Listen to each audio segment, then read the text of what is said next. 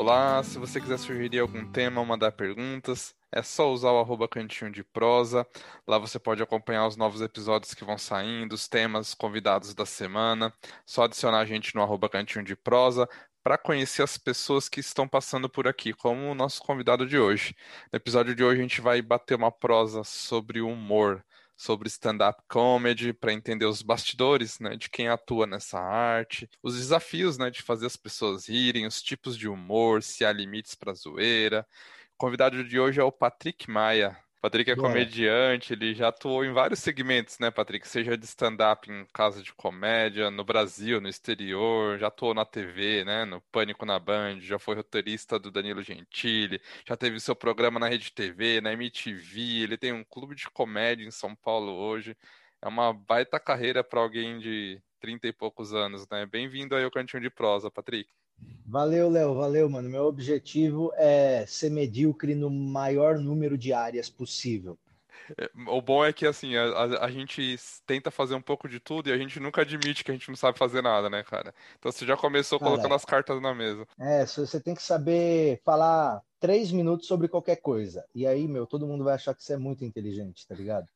tipo a trompete, você não precisa saber tocar trompete pra caralho. Aprende a tocar metade de uma música e é só até ali, porque aí todo mundo, caralho, aquele cara toca pra caralho. Ninguém sabe que você só sabe aquilo, entendeu? Finge que o celular tá tocando, sabe? Tipo, toca só a intro, na hora que a galera tá esperando você mandar aquela voz, você fala, pera aí, rapidão, pega o celular, mano, e vai embora da festa, nunca mais volta. O Patrick, quero começar assim com uma pergunta básica e já pra gente colocar as cartas na mesa, assim. Você acha que existem limites para zoeira, como eu coloquei aí na entradinha do programa? Não sei, sabe aquela história do limite entre o humor e a ofensa? E não só ofensa, às vezes chegar assim racismo, preconceito, ou se no humor isso é uma licença poética, vamos dizer assim. O que, que você acha disso?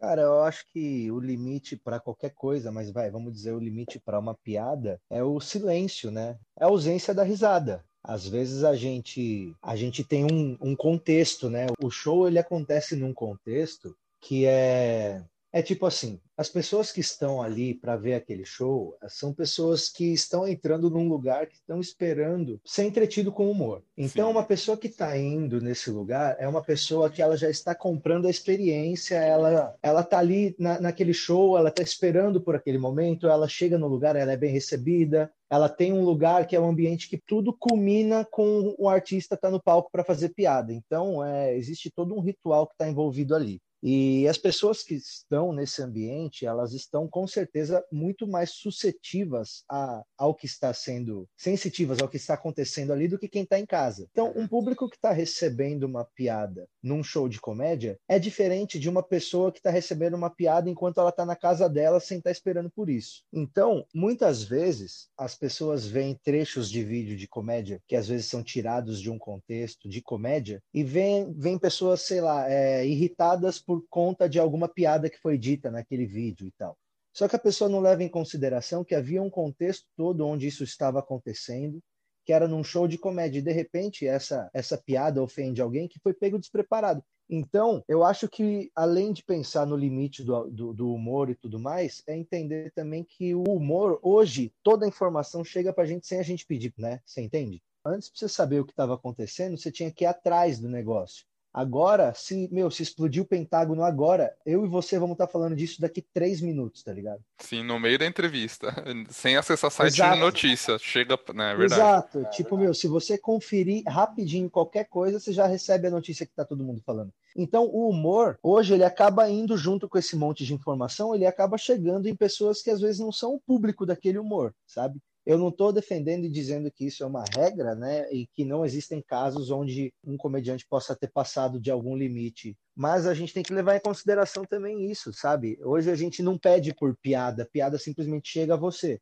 E o público que estava ali, às vezes, num show de stand-up, é um público que estava aceitando ali, né, aquela experiência toda. E às vezes passam cinco comediantes por um palco. Então, às vezes, essa, essa questão de discutir se a piada tem limite ou não, às vezes a piada que está sendo julgada é porque foi algo que está sendo visto como uma afirmação e não sendo levado em consideração que pode haver uma ironia envolvida, pode haver uma, uma figura de linguagem, pode haver um desfecho para aquilo que não foi colocado nesse vídeo. Então, tipo, discutir o limite do humor, primeiro precisava entender muito bem que a gente não controla mais, né? A informação que a gente consome. E tem muito, isso daí que você está comentando, acho que tem muito também da questão do, do momento social, né? As pautas que são discutidas naquele momento, que isso vai evoluindo, né? E isso acaba sendo talvez um pouco um reflexo do que a gente vive socialmente, talvez uma conscientização coletiva de, ah, isso começa a me incomodar, ou então talvez isso não esteja tão certo, e, e, é o que você falou, depende muito do contexto, não só de local, de espaço, como também do momento em que isso foi dito, talvez, né? Não sei.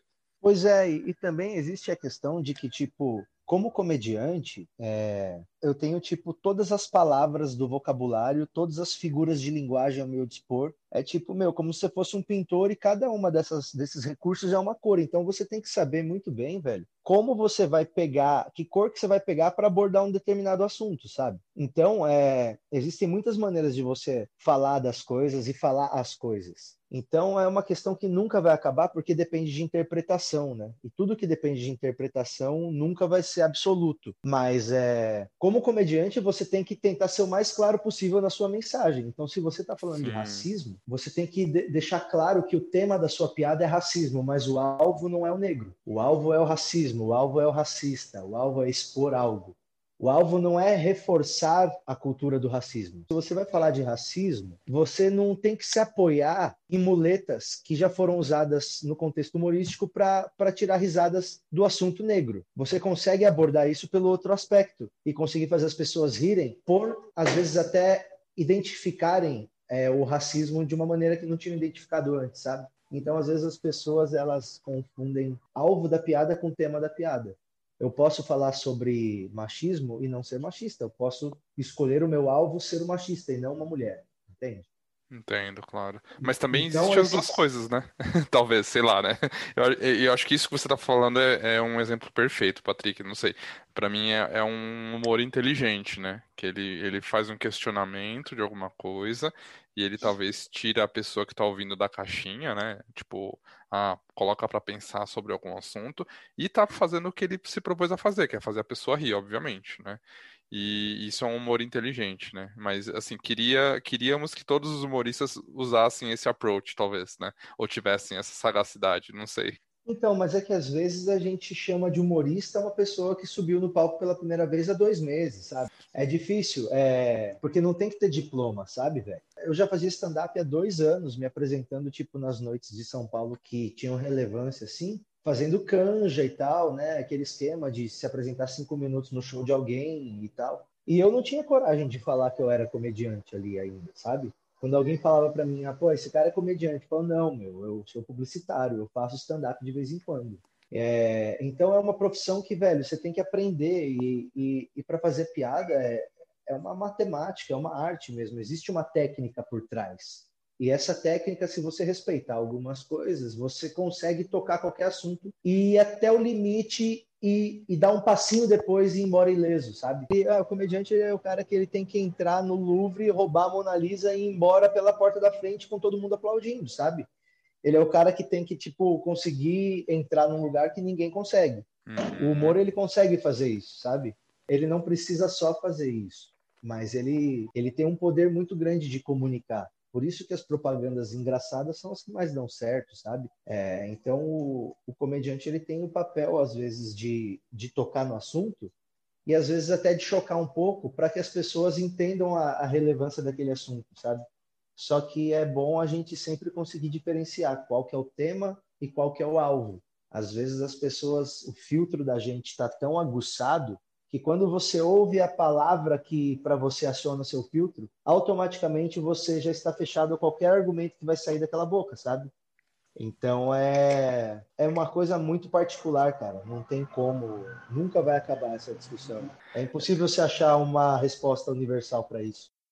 E você tá falando aí de, ah, você entrou lá no palco, aí você começou a dar esses primeiros passinhos aí na, nesse mundo. O que que você sente quando alguém ri das, de uma piada sua, do seu humor, né? Ainda te dá aquela sensação de prazer, de orgulho, de vergonha, não sei? Ou isso é uma coisa tão corriqueira hoje em dia que você nem nota mais, sei lá? Cara, para mim sempre é uma surpresa. Toda vez que a piada funciona é uma surpresa. Como assim, toda uma vez. surpresa? toda vez, toda vez. Tipo, é, é muito. Cara, eu já vi piadas funcionarem no show das oito, com 200 pessoas no lugar, e no show das 10, com 200 pessoas no mesmo lugar, a piada não funcionar, sabe?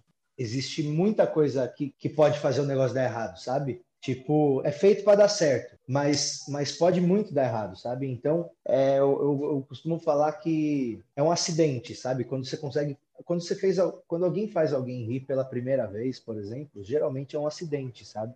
Você, você não, não fez aquilo intencionalmente e de repente você viu que alguém estava rindo do que você tinha falado ou feito. E, e para quem é comediante, a gente tenta repetir esse acidente o máximo de vezes possível num ambiente controlado, sabe? Eu gosto de pensar assim, é, cara, será que vai dar certo de novo, sabe? Tipo, puta merda, deu certo. Ou então ao contrário também, sabe? É... Tipo, por que não deu, né? pois é, tipo, falar, cara, nossa, hoje eu vou arrebentar, eu vou arrebentar, velho, eu vou arrebentar. Porque, tipo, depois você vai ganhando uma confiança. E aí o negócio vem e te mostra qual que é de novo, sabe? Tipo, tu se fode um fim de semana inteiro. E aí você chega na segunda-feira e fala, cara, meu próximo show é quinta. Eu vou ficar de segunda até quinta com esse gosto de merda na boca, sabe? Torcendo pra quinta-feira ser legal para você voltar a acreditar que você consegue. Então, mano, toda vez é uma surpresa, cara.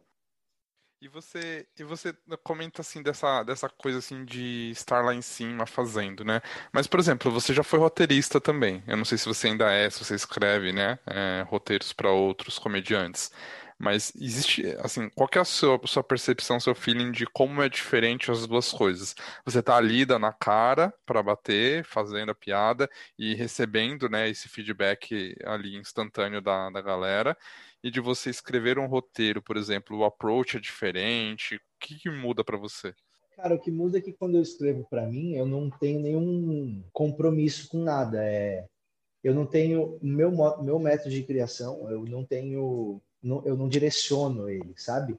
Eu fico só atento e vou anotando e tentando juntar as coisas que vão aparecendo e tentando ver o que combina com o quê. Quando eu vou fazer alguma coisa para outra pessoa, eu já tenho uma série de guidelines, eu já tenho tipo uma série de presets que eu tenho que fazer no meu cérebro para pensar daquele jeito, certo? Então, quando eu estou escrevendo para o Danilo, quando eu escrevia o programa do Danilo Gentili, eu tinha que pensar que ali era a voz do programa, não era a minha voz. Era o público do programa, não era o meu público. Então você tem que, de certa forma, incorporar uma outra persona para poder escrever usando os sapatos daquela pessoa, sabe? Então é um processo tipo que você tem que ter muito menos, tipo, zero apego, sabe? Você, você escreve alguma coisa, o cara não aprova, você achou que era bom, mas é o cara que vai dizer se é bom ou não. Então você pega o que você achou que era bom e joga fora. E você não tem a chance, às vezes, de marretar aquela ideia, entendeu? E falar, não, mas vamos tentar, mesmo não dando certo, depois a gente arruma. Eu não posso fazer isso para os outros, entendeu? Só que para mim eu posso. Eu posso falar, cara, eu vou fazer isso no próximo show. Eu não tenho um diretor para falar é, assim, isso não vai é. funcionar. Sabe? Então eu vou encaixar depois de tal piada, eu vou fazer tal performance na hora de falar isso, né? Porque aí você que manda. É, né? pois é por isso que eu gosto tanto de fazer isso, porque você tem um controle total e absoluto sobre tudo que vai acontecer. Só você, sabe? Nenhum outro tipo de apresentação eu acho que tem essa liberdade e esse peso, sabe? Porque quando você vai fazer um qualquer outro tipo de coisa, você vai depender do cara que está na luz para soltar a luz no momento exato, você vai depender do cara para soltar o som no momento certo, o outro cantor fazer no momento pá, ou então é um musical, uma qualquer. Agora, quando você tem uma coisa que é só você e você e você e mais nada, você é o diretor de tudo, sabe? Então essa que é a maior diferença, né? Você Sim. pode fazer o que você quiser e você pode experimentar o sucesso e o fracasso e você pode ver isso acontecer. Quando você está fazendo um negócio para o outro, ele já está convencido de uma coisa. Então não adianta você vir tentar trazer a sua ideia, porque não é a sua ideia que ele quer. Ele quer só que você faça dele e a ideia dele é falar dessa maneira, sabe? A ideia dele é construir dessa maneira o diálogo. Então, você tem que desapegar, sabe? Você tem que falar, meu, aqui não tem nada de mim. Esse trabalho aqui pode, pode ser que tenha algo de mim, mas se não tiver, eu não posso ficar frustrado, sabe? Como se você estivesse entregando uma encomenda. Como se não, né? É, na verdade, né? É exatamente no, isso. No, é diferente de você, vou pintar um quadro do jeito que eu quero, ou eu vou fazer exatamente esse desenho que é o que me foi encomendado. E um texto é a mesma é, coisa, meu, né? Tipo, minha mãe faz bolo. Aí ela faz uns bolos bons pra caralho lá. Ela vende os bolos lá pra turma lá de São Caetano. E aí ela tem um bolo que é o bolo que vende pra caralho, que ela gosta pra caralho, que é uma sobremesa de banana. Chega um cliente pra ela e fala: Meu, eu quero muito seus bolos, que você faz uns bolos foda. Ela fala: Vou te fazer o de banana. Não, eu não gosto de banana. Não, mas você tem que experimentar o meu de. Maluco, se ela falou que não gosta de banana, o bolo é para ela. Entendeu? Não adianta. Então não vai ter a porra da. E é isso, você tem que ter o desapego total. Você tá entregando uma parada para outra pessoa. Então é, você tem que desencanar do lado de, ai, mas essa, essa ideia era tão boa. Isso aí, tipo, meu, derruba muitas pessoas no começo de carreira, assim, sabe? Tipo, você ficar pegado com a ideia, sendo que, cara, o que vai prevalecer sempre é a palavra de quem te contratou. Ou mesmo do público, né? Não adianta você se achar o engraçadão e suas piadas nunca funcionarem também, né? pois é, pois é, mas aí se, você tá falando, tipo, de ser contratado para escrever um roteiro, é, e eu, eu, escrevo de maneiras diferentes quando eu sou contratado claro. e quando eu faço para mim, porque quando eu faço para mim, eu me dou a liberdade que é muito maior do que qualquer lugar pode me oferecer, sabe? Tipo, porque o, a, a, a, essa profissão ela é feita desse jeito, é, na base da tentativa e do erro mesmo. Então, é, a liberdade que tem para você escrever stand-up, ela não se compara com nenhuma outra eu, é que eu fico falando tudo, tudo do stand-up é nenhum outro é igual a isso, mas é porque, tipo, cara, no stand-up eu encontrei uma parada que realmente, tipo, eu gosto muito de fazer outras coisas, mas nada se compara com a liberdade de você poder fazer o que você quiser, sabe, no, no stand-up. É, é, é, inigualável, assim. Eu já trabalhei em outras áreas e eu vou voltar a trabalhar nelas. Eu gosto muito de me envolver com outras coisas. Mas o stand-up me deu uma coisa que, que nenhuma outra profissão dá, porque todas as outras profissões vão te impor limites. E no stand-up você pode testar você mesmo. Por isso que eu não escrevo para mais ninguém, sabe? Sim. Hoje eu não escrevo para nenhum programa e tal. Tipo, eu tenho feito só as minhas coisas mesmo e, poxa, é bem mais legal, cara. Eu gosto muito mais, sabe? E você comentou aí, dessa, Patrick, dessa liberdade do stand-up e tal. Falando assim das outras áreas, mas dentro da comédia mesmo, por exemplo, né? E são comediantes e são atuações bem diferentes. Você pega, sei lá, um ator de comédia, seja de filme, de, de teatro, né? Enfim. Você pega um humorista de stand-up, ou você pega um roteirista, que às vezes é o cara que nunca vai lá na frente, que ele não tem a menor trejeito para estar num palco, mas que ele é bom de escrever, ou aquelas pessoas que fazem improvisação, ou mesmo músicos, sabe? Que existem algumas bandas que atuam na parte de comédia muito legal, ou para escrever um livro, um quadrinho, enfim, são várias, várias artes da comédia, né? Várias formas de expressão. É, você acha que como que funciona isso? Normalmente quem tem desinibição para fazer uma delas, ele, a pessoa é engraçada mesma e ela vai se dar bem nas outras, ou são coisas totalmente diferentes?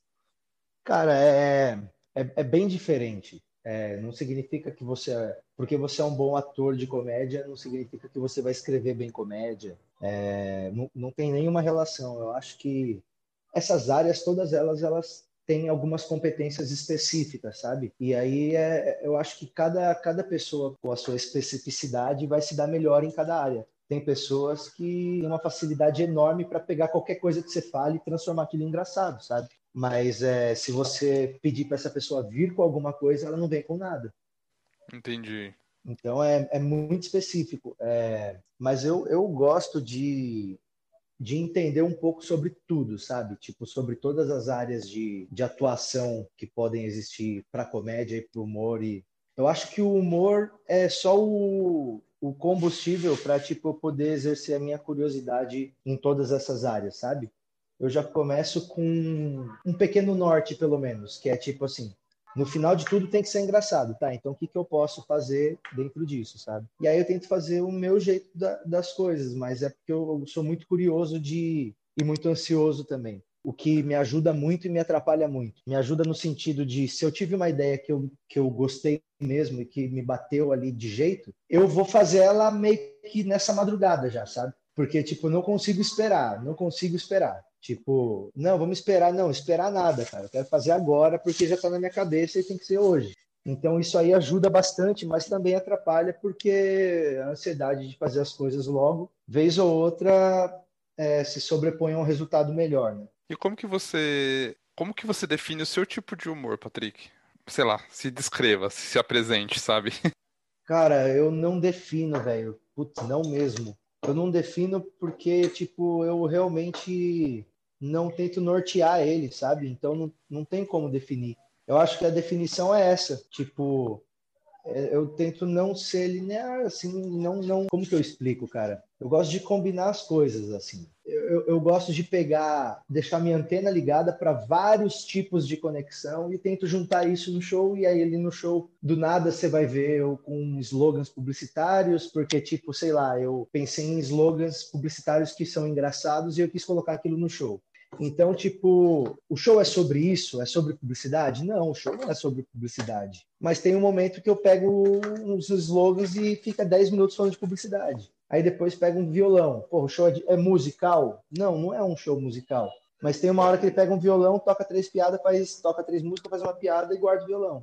Então, tipo, só o fato de eu não precisar nortear ele me ajuda muito a não censurar nenhuma ideia, sacou? Se for para definir, assim, tipo, meu, porra, a definição que eu posso dar é que ele não, ele não é linear, é isso.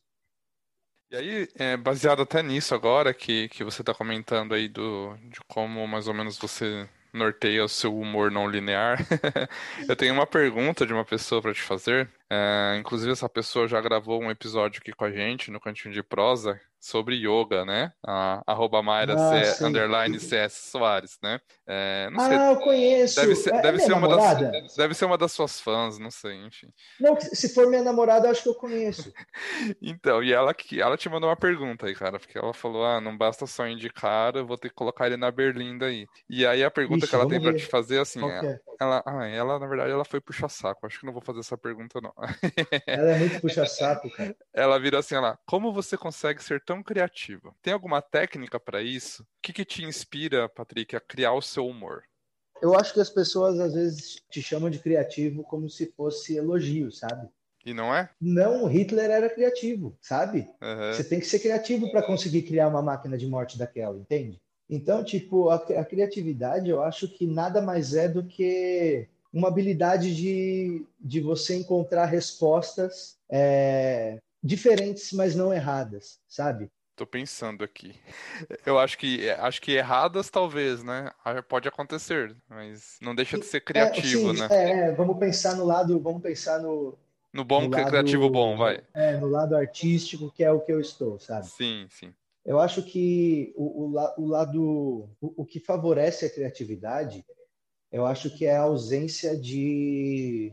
Para mim, é a ausência de. É o desapego à forma, entendeu? É o desapego à forma. Eu acho que essa é. Eu acho que essa é a resposta, cara. É o desapego à forma. É o desapego total à forma. Tipo, tudo que você conhece que, que é regido por uma certa lei, que você acredita que ela é inquebrável, você tem que duvidar de tudo, sabe? Eu acho que, que é isso, é você ter, desapego, para mim é isso, é você não ter apego nenhum à forma de nada, é você sempre encarar que a forma que as coisas têm hoje é porque alguém pensou e todo mundo aceitou. Mas antes desse cara pensar, essa forma também não existia. Então, sei lá, foi crido por muito tempo que o cinema se faz de uma certa maneira com uma estrutura de roteiro específica, com a jornada do herói, com o primeiro ponto onde é questionada a lealdade dele, com o segundo ponto onde a arma é apresentada, o vilão é apresentado, no terceiro ponto onde tudo está o pior que pode estar, ele se apega a uma esperança e ele acaba. Era essa forma do cinema. Uhum. E com o tempo, alguns roteiristas começaram a duvidar disso, começaram a duvidar dessa métrica e começaram a fazer outras coisas e fizeram ótimos filmes por ter desapego à forma, sabe? Então, tipo, a criatividade ela vem daí. E, pô, é legal, porque eu, eu nunca não tinha nem chegado a essa, a essa síntese que falei agora. legal. Mas, mas eu gostaria até de levar ela para frente, assim, porque eu acho que essa é a única resposta, cara. É o desapego total à forma.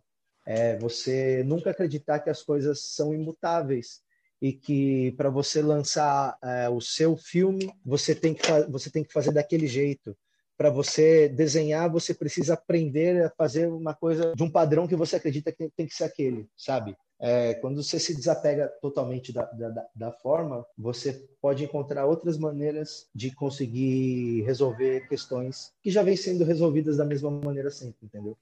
Não, eu gostei muito dessa definição, porque eu acho que essa questão da forma tem total a ver com criatividade, né? Você sair da caixinha e eu acho que, não sei, né? Talvez eu enxergo assim a criatividade como um, desapego também, a, a um pouco ao julgamento alheio, sabe? É, eu te dar um exemplo. Eu não me considero uma pessoa criativa. Eu me considero uma pessoa zero criativa. E eu acho que boa parte disso vai daquele receio de sempre ser julgado pelo que eu estou fazendo. Então eu não vou arriscar fazer uma coisa dessas porque eu vou ser julgado por isso. E aí você nunca sai da caixinha. Eu acho que as duas coisas se aliam para mim. Elas meio que se combinam para formar a, a, pessoa que realmente consegue sair disso e se desapegar ou não, a pessoa que realmente não consegue, sei lá. Não sei se faz sentido para você, mas é meio que a minha visão que eu fui pensando conforme você deu a sua definição aí.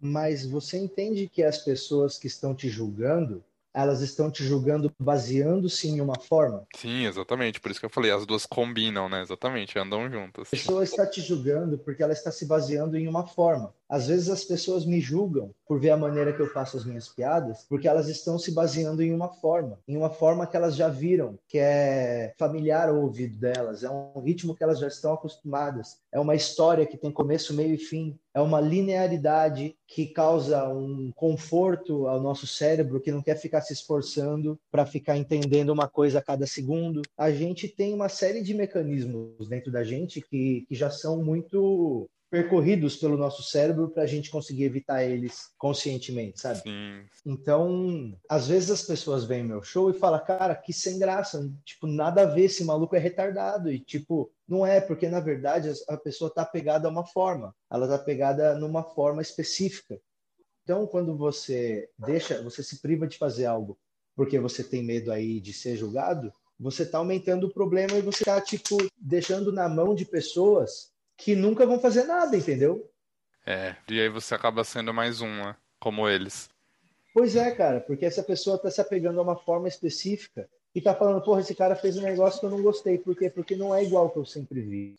A pessoa tá acostumada a uma fórmula, sabe? Tipo, é mais fácil você botar um espelho na frente da pessoa do que aqueles espelhos que, que entorta tudo, sabe? Que, tipo, a pessoa, ela quer ver uma coisa que ela já sabe que ela vai ver. E aí, você falando isso, uh, você acha que qualquer um pode fazer humor, Patrick? Tipo, basta treinar, obviamente, ou é um dom, assim, assim, se a pessoa, tipo, já tem uma tendência para isso? Por exemplo, eu consigo prometer que se você entrar nessa faculdade aqui, daqui seis anos você vai sair médico.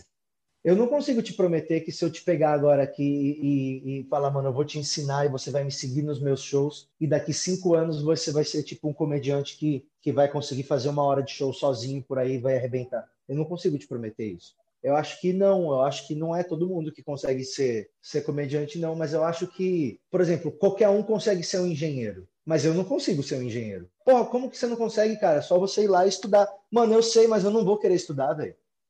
Não é a minha aptidão, Mano, mas se você, né? se você quiser, você estuda. Fala, mano, mas eu tô te falando, velho. Vou te falar que eu vou estudar, vou me empolgar. E aí, na hora que chegar aqueles livros de cálculo, mano, eu não vou querer estudar. Então, é, é a mesma coisa comédia. Qualquer um pode ser comediante? Cara, em tese, sim, mas não. Porque não é qualquer um que, que tá disposto a. Mano, é uma exposição meio desnecessária, sabe?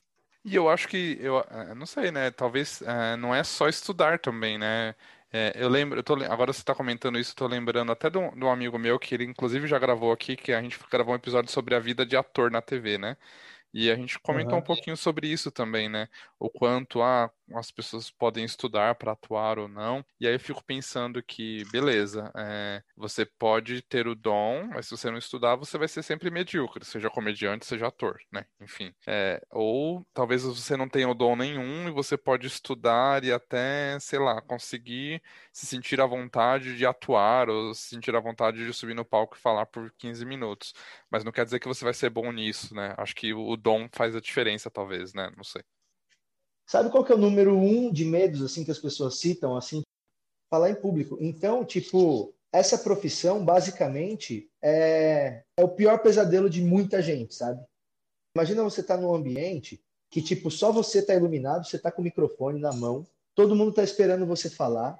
E quando você fala, você fala uma coisa que desagrada 200 pessoas ao mesmo tempo.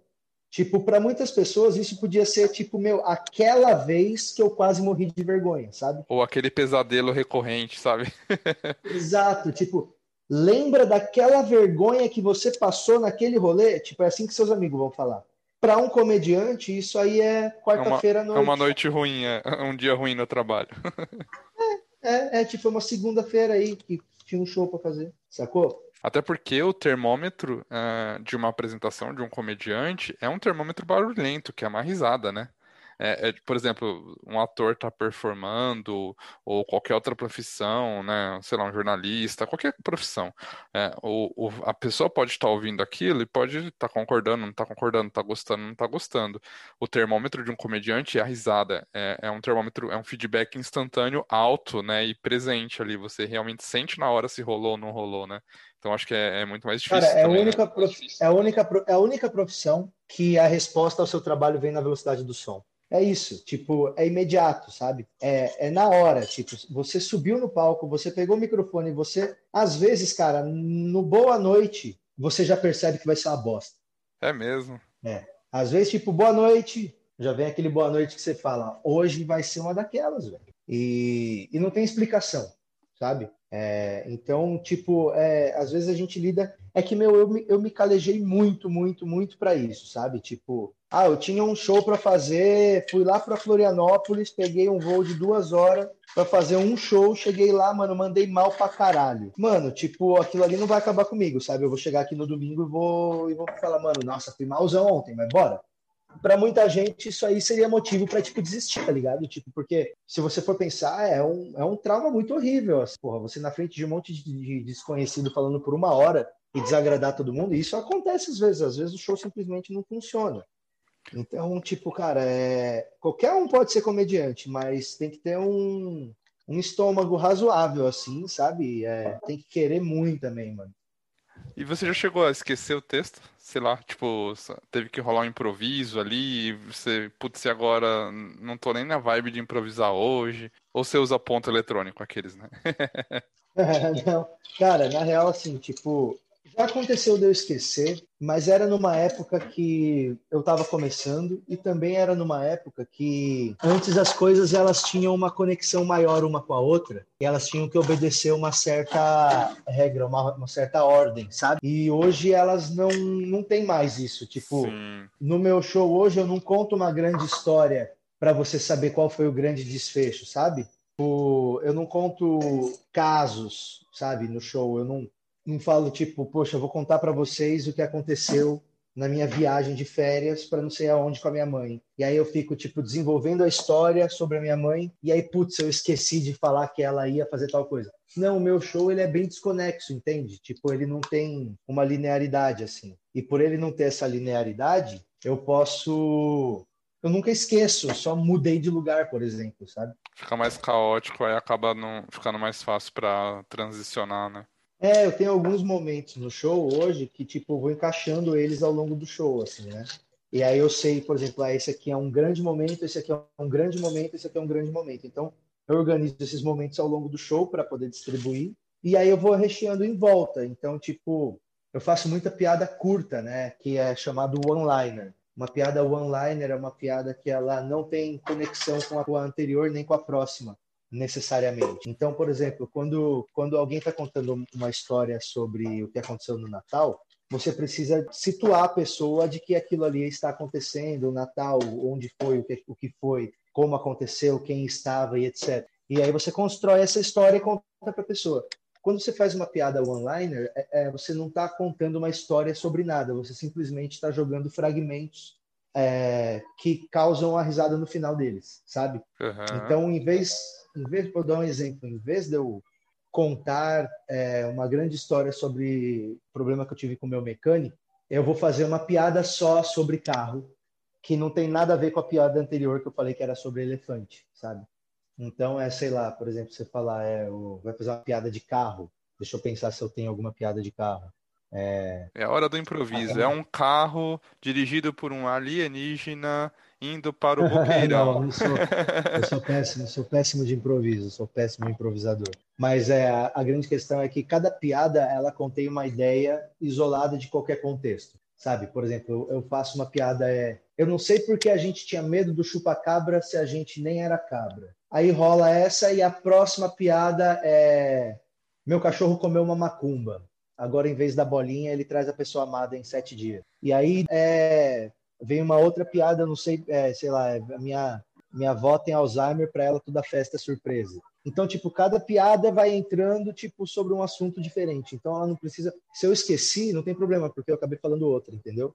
Acho que é um, um, tipo de humor que eu gosto mais também, porque às vezes se, aquela história é muito linear, se ela não te prendeu, cara, o cara pode ficar lá meia hora tentando, não vai rolar. E aí quando é umas Exato. assim, algumas rolam, outras não, e vai indo, né? Agora quando é uma história só, você fica, putz. É, e, o, e esse estilo, eles são assim, tipo, meu, são, são quatro piadas por minuto, cinco piadas por minuto, é o tempo inteiro. E é tipo, putz, acabou de falar de uma coisa, bum, entrou outra. Acabou de falar daquela coisa, bum, entrou outra e, e, não tem linearidade, então ela não tem esse apego à forma mais tradicional. E eu acho que é aí que entra aquele negócio que você falou, porra, mas e se as pessoas te julgarem? Às vezes as pessoas te julgam porque elas estão baseadas numa forma que, que você despreza, entendeu? Bom, é, queria. Clube da Minhoca, o que, que é isso? Conta pra gente. Então, o Clube do Minhoca é do Minhoca, né? Da ah, Minhoca. do Minhoca, é que, eu... é que é que Minhoca é hermafrodita, então podia ser do ou da, né? Verdade. Mas é, é, é, que o clube do Minhoca é um clube de comédia que fica embaixo do viaduto Minhocão, por isso que é o Minhoca. Legal. E o Minhocão é um viaduto que tem aqui no centro, né? E aí é. A gente alugou aqui um prédio aqui na beira do Minhocão, fica aqui com a vista para a Praça Roosevelt, bem no centrão de São Paulo. E é o clube de comédia onde a gente se apresenta é, semanalmente. Os melhores comediantes, tipo do Brasil mesmo, assim, se apresentam aqui, cara. E o clube, clube do Minhoca é tem três anos, é aqui no centro de São Paulo, tem o Instagram Clube do Minhoca, e foi uma parada que eu que, que, até hoje é a que mais se, se aproxima do que eu do resultado que eu queria, assim, sabe? E é você que é... faz a gestão, assim, do que vai rolar lá? Como que funciona exatamente para você, seu papel nele? Não, o Clube do Minhoca foi uma invenção minha, assim, então, tipo, eu, eu tive a ideia de, de ter um lugar que onde os meus amigos pudessem ficar livres para fazer qualquer coisa que quisessem, sabe? É, um lugar que, que você conseguisse apresentar um show novo sem a necessidade de, de lotar um teatro e sem a pressão de 300 pessoas te assistindo, sabe? Então o clube é um lugar bem mais intimista, assim. O Clube do Minhoca, quando tá lotado, cabe 74 pessoas só. Legal. Então é os, os melhores, tipo, cara, todos os comediantes passam lá, assim. Todos. Se você falar para mim três comediantes agora de stand-up, com certeza dois já estiveram lá. É um clube que eu, eu pensei assim, tipo, meu, se eu tiver um lugar aqui que esteja legal, preparadinho para receber os caras, os caras vão vir aqui. É... Porque a gente gosta de fazer um show bom, sabe? Não importa se é para mil pessoas ou se é para 50 pessoas. O... A vibe do show é o que mais importa. E eu consegui de uma maneira ali, tipo, a gente conseguiu, porque eu não trabalho sozinho, tem muita gente ali que trabalha comigo, nossa equipe é pequena, então a gente faz milagre ali, mano. Uhum. Mas a gente, mano, nunca tem show ruim, nunca tem show ruim naquela porra, velho. Tipo, por pior que seja, tipo, nunca é aquele show que, nossa, tava esquisito, chegou um momento que a plateia não tava prestando atenção, teve conversa, não, cara. Tipo, a gente sempre faz uns shows ali que a gente consegue criar o ambiente ideal para comédia, sabe? Sim. Então é é bem isso, assim, é um lugar pequeno, velho, bem pequeno, é um pulgueiro mesmo, assim, é tipo 74 pessoas. Só que são dois andares, é um predinho legal, então você chega lá, pô, tu chega lá com um brother, com a mina, com, o namorado, encosta lá, toma uma cerveja, tem uma bandinha de jazz tocando, e aí depois no segundo andar todo mundo sobe, tem o um teatrinho para 74 pessoas e o show acontece. E, e o clube é bem isso, cara, é, é tentar juntar as pessoas que estão com o mesmo interesse, sabe? que aí fatalmente o público vem. É uma coisa que, que não tem como dar errado, sabe? E não tem dado, tem dado certo mesmo. Tipo, tem três anos que a gente está lá. E, pô, tu tem que conhecer. A gente vai começar a reabrir agora nessa É isso que eu ia falar, já não vejo a hora de, de, de voltar à normalidade pra, gente, pra já conhecer, porque fiquei. É, a, a Mayra, tá a Mayra já comentou, né? já tinha ficado com vontade, agora mais ainda. Para você que está ouvindo isso no futuro, a gente passou por uma pandemia mas é, a gente está prevendo aí uma, uma, pequena reabertura, com pouca gente agora e tal, para já ir. Mas depois dessa porra dessa vacina entrar no nosso popote, aí a gente vai voltar a fazer o arrebento lá, cara. Vai ser muito legal. Verdade, verdade. Estamos todos no aguardo, né? Ô, Patrick, é você. O Clube do Minhoca. É o Clube do Minhoca. Você, quando você tá lá, você assiste os shows dos outros também, né? Então você, você se considera um apreciador do humor também? Ou para você acaba sendo mais trabalho hoje em dia? Você é aquela pessoa que Cara, senta é... e gosta de, sei lá, assistir uma coisa de humor e se diverte mesmo, ou você vira e fala, ah, não quero pensar nisso agora, eu vou assistir, eu vou fazer outra coisa, sabe? é, cara, a gente consome de uma maneira totalmente diferente, assim, sabe? Sim, Tipo, exato. um produtor musical fudido, o cara, ele não, não consegue ouvir a música do mesmo jeito que, que quem tá ouvindo a música pra curtir ouve, sabe? Sim, Então é, é diferente. A gente, eu não sento pra, eu não dou risada pra caralho, sabe? Quando o entendi. cara arrebenta numa piada, ele- a gente tipo põe a mão no queixo e fala: "Caralho, isso foi muito bom". Sabe essa é a reação. É lógico que tem colegas nossos que tipo, mano, tiram risada valendo mesmo da gente de vez em quando, sabe?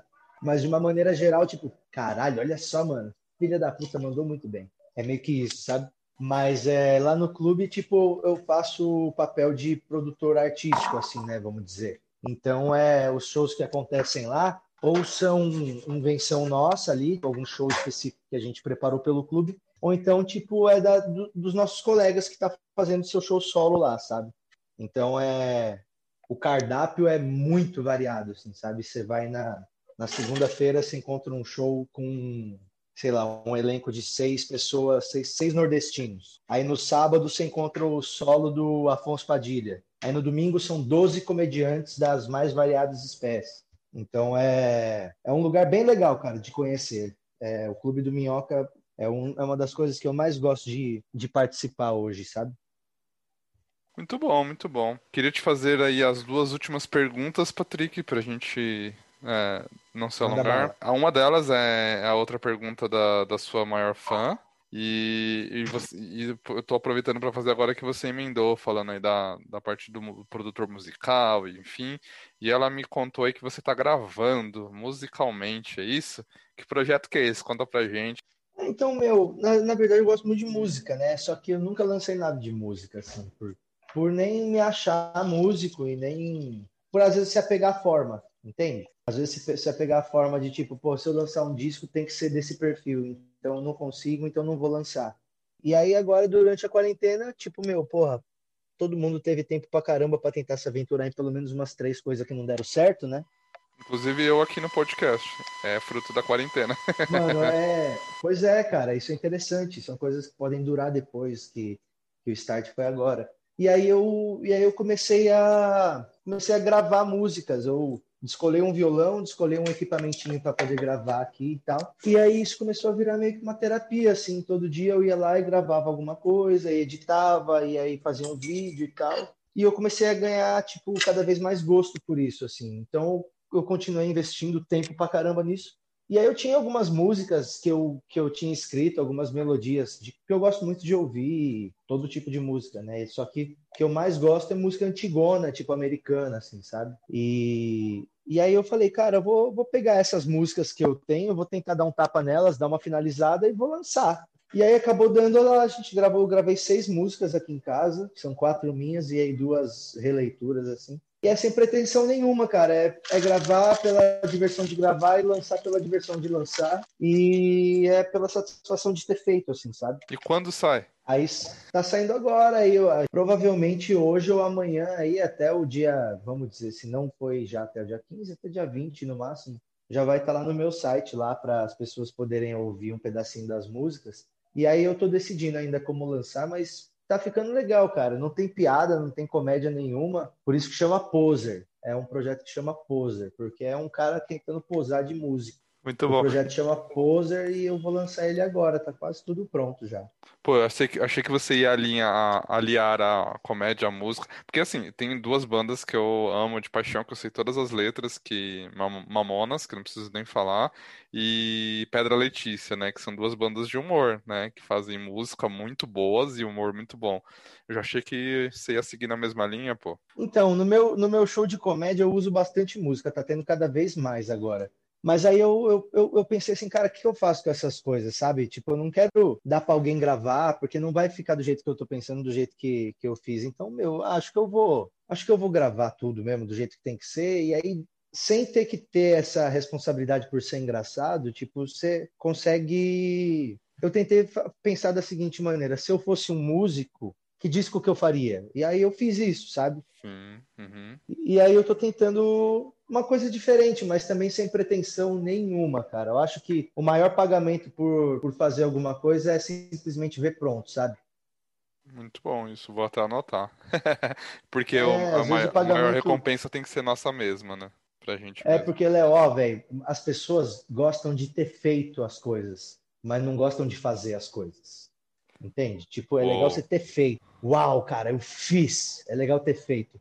Fazer é uma merda, cara. Fazer é uma merda. Fazer é uma merda. Então, tipo, meu, só de você conseguir concluir uma coisa que você não precisava fazer, você tá fazendo o que você quer, entendeu? Esse podcast você tá fazendo o que você quer, velho. Ninguém. Tu, tu, tu, não tá ganhando nada com isso. De, é. de grana. Tipo, não, não, é porque você quer fazer, sabe? E, uhum. e, de você postar e olhar ali depois ali no aplicativo ali, caralho, tem já tantos episódios. Olha, mano, é um, uma parada legal, é legal ter feito, não é? Se é, uma então é delícia. é isso. E é legal, Mano, é legal, é legal ver como é, tudo que a gente faz, né, Patrick? É, sei lá, você na comédia, no eu nesse exemplo do podcast, mas não só isso, no dia a dia, o quanto a gente impacta, né, a vida das pessoas com pequenas coisas, né? E isso é muito legal, porque as pessoas às vezes vêm comentar de uns episódios que eu falava, nossa, eu jurava que você jamais iria ouvir esse episódio, porque esse tema não tem nada a ver com você. E a pessoa vem elogiando, falando que, nossa, que aquilo ouviu, que foi muito legal. Então, é, é, é, é engraçado isso, né? Como a gente às vezes não tem noção do impacto, do alcance, vamos dizer assim, né? Impacto acho que é muito exagerado, mas talvez noção do alcance de tudo que a gente faz, né? É, meu, na verdade você não controla nada, né? A grande real é essa, tipo, você não controla nada, você, você tem um falso, um, uma falsa ideia de quem ouve as suas coisas, de quem, de quem você é, de, do que acham de você, mas na verdade, cara, isso aí é, é muito doido. As pessoas, às vezes, do, do lugar que você menos espera, vem alguém e fala: Meu, eu ouvi aquilo e mudou pra caralho minha ideia sobre tal coisa. Então, o negócio é você fazer para você, porque fatalmente pessoas vão se identificar com aquilo se você botar a tua verdade ali, sabe? Legal, e aí eu vou pegar esse gancho exatamente disso que a gente está falando para fazer a última pergunta, que eu acho que tem tudo a ver, cara. É, eu queria te fechar o, o, episódio de hoje perguntando, a primeira parte né, do episódio, te perguntando se você acha, Patrick, que o mundo precisa de humoristas, se isso faz diferença na vida das pessoas, como que isso, sei lá, como que isso muda uma sociedade ou, ou um mundo, quanto isso é importante pra gente. Cara, eu acho que pensar da maneira prática, se fosse rolar uma arca de Noé hoje, onde a gente tivesse que colocar nessa arca para salvar só algumas pessoas, a gente não ia colocar nenhum comediante. A gente ia precisar de médico, a gente ia precisar de marceneiro, a gente ia precisar de engenheiro, a gente ia precisar de gente forte, a gente ia precisar de cientista. Ninguém ia falar, e quem vai fazer as piadas? Sabe por quê? Porque os caras iam brotar depois lá, né? Os comediantes iam surgir. Então, o, a importância que a gente dá para o negócio, eu acho que é mínima, até o momento que ele falta, sacou? Sim. Uhum. Então, é, eu acho que, que não, que não é uma profissão imprescindível para a humanidade, sabe? Não é um ofício imprescindível para a humanidade mas com certeza ele é natural da humanidade, sacou? Natural e muito consumido, né? Porque você pega programa, filme, é, a maioria, a maioria deles é comédia, né? É o que o público mais consome, né? É, então eu acho que é aquela coisa, tipo, você consegue sobreviver sem, mas é muito natural da gente buscar por isso, sabe? Uhum, uhum. Então, então é. Eu acho que agora, nessa época que todo mundo teve que ficar um tempinho isolado pra caralho mesmo, a galera conseguiu perceber um pouco mais, assim, tipo, qual é a importância de você dar uma risada, de você ver uma parada, de você ouvir uma música, de você ler um livro. E essas coisas são feitas aí por artistas, né? E às vezes é, é, é, nesse momento que a gente às vezes até percebe, mas você não consegue perceber a importância de uma coisa que sempre teve lá, sabe? Muito filosófico, né, para essa resposta, mas... mas... Não, pelo contrário. Muito bom, era mas exatamente o que eu queria ouvir. é, eu acho que, tipo, a princípio, tipo, não, não é uma profissão um ofício imprescindível, porém ele é, é natural da gente, assim, sabe? Tipo, é natural da gente encontrar motivos para se conectar.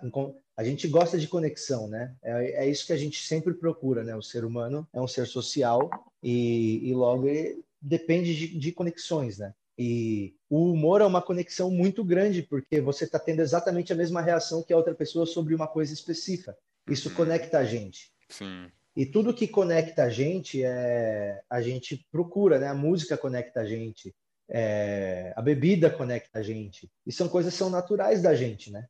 Então eu acho que o humor é imprescindível para a nossa espécie, de uma certa forma. Mas o humorista, o ofício do profissional de humor, eu acho que, que ele não é imprescindível, não. Eu acho que a gente continuaria rindo de outras coisas. Mas fatalmente ia surgir gente, cara. Não é, é. impossível, é. sabe? Tipo, em uma sociedade igual a nossa, é impossível você não encontrar pessoas que vão falar coisas que muita gente vai, vai rir junto. Sempre tem um engraçadinho do rolê, né? Sempre tem uma pessoa que tá olhando para onde você não tava e pensando diferente. Exatamente. Fazendo piada disso. é, é isso aí. Bom, então, é, bom, finalizamos a primeira parte do, do programa e agora, nessa segunda parte, Patrick, é a hora da sua vingança, né? Depois das 412 perguntas que eu te fiz, é a sua vez de fazer uma pergunta para mim, né? A intenção desse quadro é, sei lá, como é um programa de entrevistas, é sempre a pessoa que fala, que se apresenta, então aos pouquinhos a irem conhecendo um pouquinho sobre mim, enfim. Então é a hora da sua vingança. Fique à vontade para fazer a sua pergunta para este que vos fala. É, é uma pergunta meio clichê, mas eu acho que é uma pergunta muito boa. Você prefere ser um gênio ou ser considerado um gênio? Uou, se eu prefiro ser um gênio ou ser considerado um gênio? Ah, com certeza eu preferiria ser um gênio. eu acho que ser, considera ser considerado um gênio abriria portas oportunidades e traria, sei lá, poder, influência, né, oportunidades e tudo mais. Mas eu acho que o ser um gênio me traria um senso de completude maior, sabe? De eu saber quem eu sou e saber que, beleza, eu sei, eu sei essa porra toda e eu me garanto. Eu acho que isso me traria um, um senso maior de saber quem eu sou, entendeu? Sei lá. Você, para uma realização sua, você prefere ser um gênio mesmo que ninguém saiba que você é um gênio. Sim, acho que sim. Acho não, tenho certeza. Sei lá, eu fico pensando assim. Ah, vamos supor que bomba um vídeo meu de eu tocando um instrumento mó foda na internet, e aí depois eu começo a fazer apresentações em cima disso, só que na verdade estou fazendo playback, entendeu? Tô ganhando mó grana, tô ganhando influência tal, mas, sei lá, no, quanto tempo isso dura para mim, dentro de mim, sabe? Como motivação, como orgulho realmente de quem eu sou. Eu acho que isso traz todo o resto, beleza, mas uma hora a água bate na bunda, entendeu? E aí, eu sabendo o que eu sei fazer de verdade, eu sabendo quem eu sou, Talvez isso pode não me trazer dinheiro, pode não me trazer todas essas outras coisas que a gente finge não se importar, mas que na verdade a gente está sempre atrás, né? mas enfim, é, mas talvez me deixaria em paz comigo mesmo, sei lá, é como eu penso. É, eu, eu não sei direito, sabia? Porque você ser um gênio sozinho, você deve se irritar muito, cara. Porque quando você é um gênio, você vê quanto que as outras pessoas são burras, sabe? Ah, isso é fato. E, tipo, deve ser muito difícil, cara, você você viver num lugar onde todo mundo em volta de você é muito mais burro do que você. e se você é considerado um gênio, mesmo sem ser um gênio, você tem muitos bônus que podem vir né, para isso. Então, eu não sei. Talvez eu prefira ser considerado um gênio do que ser um gênio sozinho. É, acho que se fosse fácil essa pergunta não daria discussões, né? mas é, legal, é, legal. Mas eu, mas eu acho que cada um pode se perguntar aí: você prefere ser um gênio ou ser considerado um gênio? Bom, é, todos já sabem que pode usar o arroba cantinho de prosa para mandar suas sugestões de temas aí para os próximos episódios ou indicar as pessoas que vocês conhecem que queiram dar alguma entrevista, falar sobre a vida, igual a Mayra fez hoje com o Patrick, ela jogou ele na Berlinda, então fique à vontade para jogar os seus coleguinhas, ou mesmo para se oferecer para vir falar com a gente aqui. Uh, e agora o Patrick vai deixar o arroba dele, né? Fica à vontade aí para deixar o, o, o, como as pessoas te acham, como conhecem mais sobre você. Mano, me, me encontra lá no arroba Patrick Maia, lá no Instagram, que lá tem meu site, e tem o perfil do Poser lá também. Lá, através do, do Instagram, você consegue me rastrear para todas as outras aventuras. Beleza, vou deixar o arroba aqui na descrição do episódio. Bom, então agora a gente vai para a parte onde o Patrick deixa a sua indicação para gente. Ele pode deixar uma indicação aí de algum livro, podcast, algum autor que ele recomende para gente. Então fique à vontade, Patrick. E aí eu vou colocar na descrição do episódio a sua indicação para as pessoas. Cara, olha só. Tem um livro que eu acho que todo mundo tinha que ler, e muita gente já leu esse livro, já falou sobre ele, mas às vezes as pessoas estão ouvindo aqui, alguém não ouviu, ou até já ouviu alguém recomendar e está precisando de mais recomendação. Esse livro se chama Sapiens, é um livro do escritor chamado Yuval Noah Harari. Sapiens, Sapiens, bem simples o nome. Uhum. E esse livro é um livro que, que mudou muito a minha cabeça sobre como enxergar a gente, sabe? Tipo, ele explora muito, de uma maneira muito da hora, o que, que é ser um ser humano, um Homo sapiens, sabe? Do ponto de vista histórico, biológico, evolutivo. Então, é um livro que eu acho que, que pode despertar pensamentos muito legais nas pessoas. E se eu puder indicar uma outra segunda coisa, Todas, eu indicar para pesquisar a obra, para pesquisar a obra de um cara chamado Robert Crumb. Robert Crumb é, ele é cartunista americano historiador e tal, e ele tem, ele tem uma obra muito foda. Ele é quadrinista, ele é o rei mundial dos quadrinhos underground, assim, e é o Robert Crumb, ele fala muito sobre a história americana negra e etc, apesar de ser branco, e é um cara muito massa de conhecer. É isso aí. Muito bom, tá anotado aqui então. A indicação do livro Sapiens, do, eu nem vou arriscar falar o nome, Yuval Harari, é isso? Harari. Yuval, Yuval Noah Harari. Harari. E o cartunista Robert Crumb. Então, fica as duas é, indicações esses dois cara do Patrick. Bastante divertido. Beleza. Então, Patrick, vamos agora para a, o encerramento do programa de hoje, é o quadro Sentido da Vida. Nesse quadro eu vou fazer uma pergunta completamente aleatória para você filosofar sobre algum assunto, tá? E a filosofia de hoje que eu queria que você trouxesse para gente é qual você acha que é a diferença, Patrick, de riso e sorriso? O que, que te faz sorrir? O que, que te faz rir, sabe? E como você se sente quando você faz alguém sorrir e alguém rir? Quais são essas diferenças para você? Acho que o sorriso vem do contentamento e o riso vem da graça. Você pode sorrir para um bebê lindo, mas você não vai rir dele. Você está contente em ver um bebê, você não achou aquilo engraçado, não tem graça, tem só contentamento. Entende? Bom, entendo sim. O que, que é você sente quando você faz alguém sorrir? E o que, você sente quando você faz alguém rir, né? Tipo, o que, que isso muda dentro de você? Quando o outro tá reagindo em, relação a você, rindo ou sorrindo? Então, eu não. Eu não sei, cara. É, é muito diferente. São. O, eu acho que o riso, para mim, mexe um pouco com a minha parte do meu ego, de satisfação por ser foda e conseguir o meu objetivo. Até o final, a sua carreira, né? Seu trabalho normal. Sim, então mexe com um pouco de ego, um pouco de eu sei fazer essa porra, sabe? Eu sou engraçado, eu sou uma pessoa que tem valor, porque eu sou engraçado. Não é todo mundo que é engraçado, então tem valor. E eu acho que o contentamento de fazer alguém sorrir mexe mais com o seu lado da, da, da empatia, sabe? De, de se, se sentir bem por ter feito alguém se sentir bem. E isso eu acho que envolve menos ego do que quando eu consigo fazer alguém gargalhar, sacou? Eu acho que o... quando você faz alguém sorrir, é... eu acho que faz você se sentir bem como um ser humano, sabe? pois é, tipo, meu, é quando, sei lá, quando tu fala alguma coisa especial para alguém, é quando tu faz uma coisa bacana quando alguém esperava que tu não fosse fazer. Eu acho que naquela hora você você está sendo humano ali, né? Tipo, o sorriso é uma maneira de, de mostrar que você está contente. E o riso escancarado, a gargalhada, eu acho que mexe com outro outro mecanismo da gente que é completamente diferente, sabe? O, por exemplo, o sorriso, eu acho que ele não depende de referência. E o riso, ele muitas vezes depende de referência, sabe? Você consegue um sorriso de um estranho Agora, uma risada de um estranho, ele tem que se conectar com você de outra maneira. Muito bom, Patrick. Obrigado pela, pela filosofia, obrigado pelo seu tempo aqui hoje para vir contar um pouquinho do, da sua área de atuação, da sua visão aí da, desse mundo, que para muitas pessoas é um mundo tão, né, que só está lá distante na TV, e trazer um pouquinho para a realidade aqui para gente, para mostrar é, como é o dia a dia.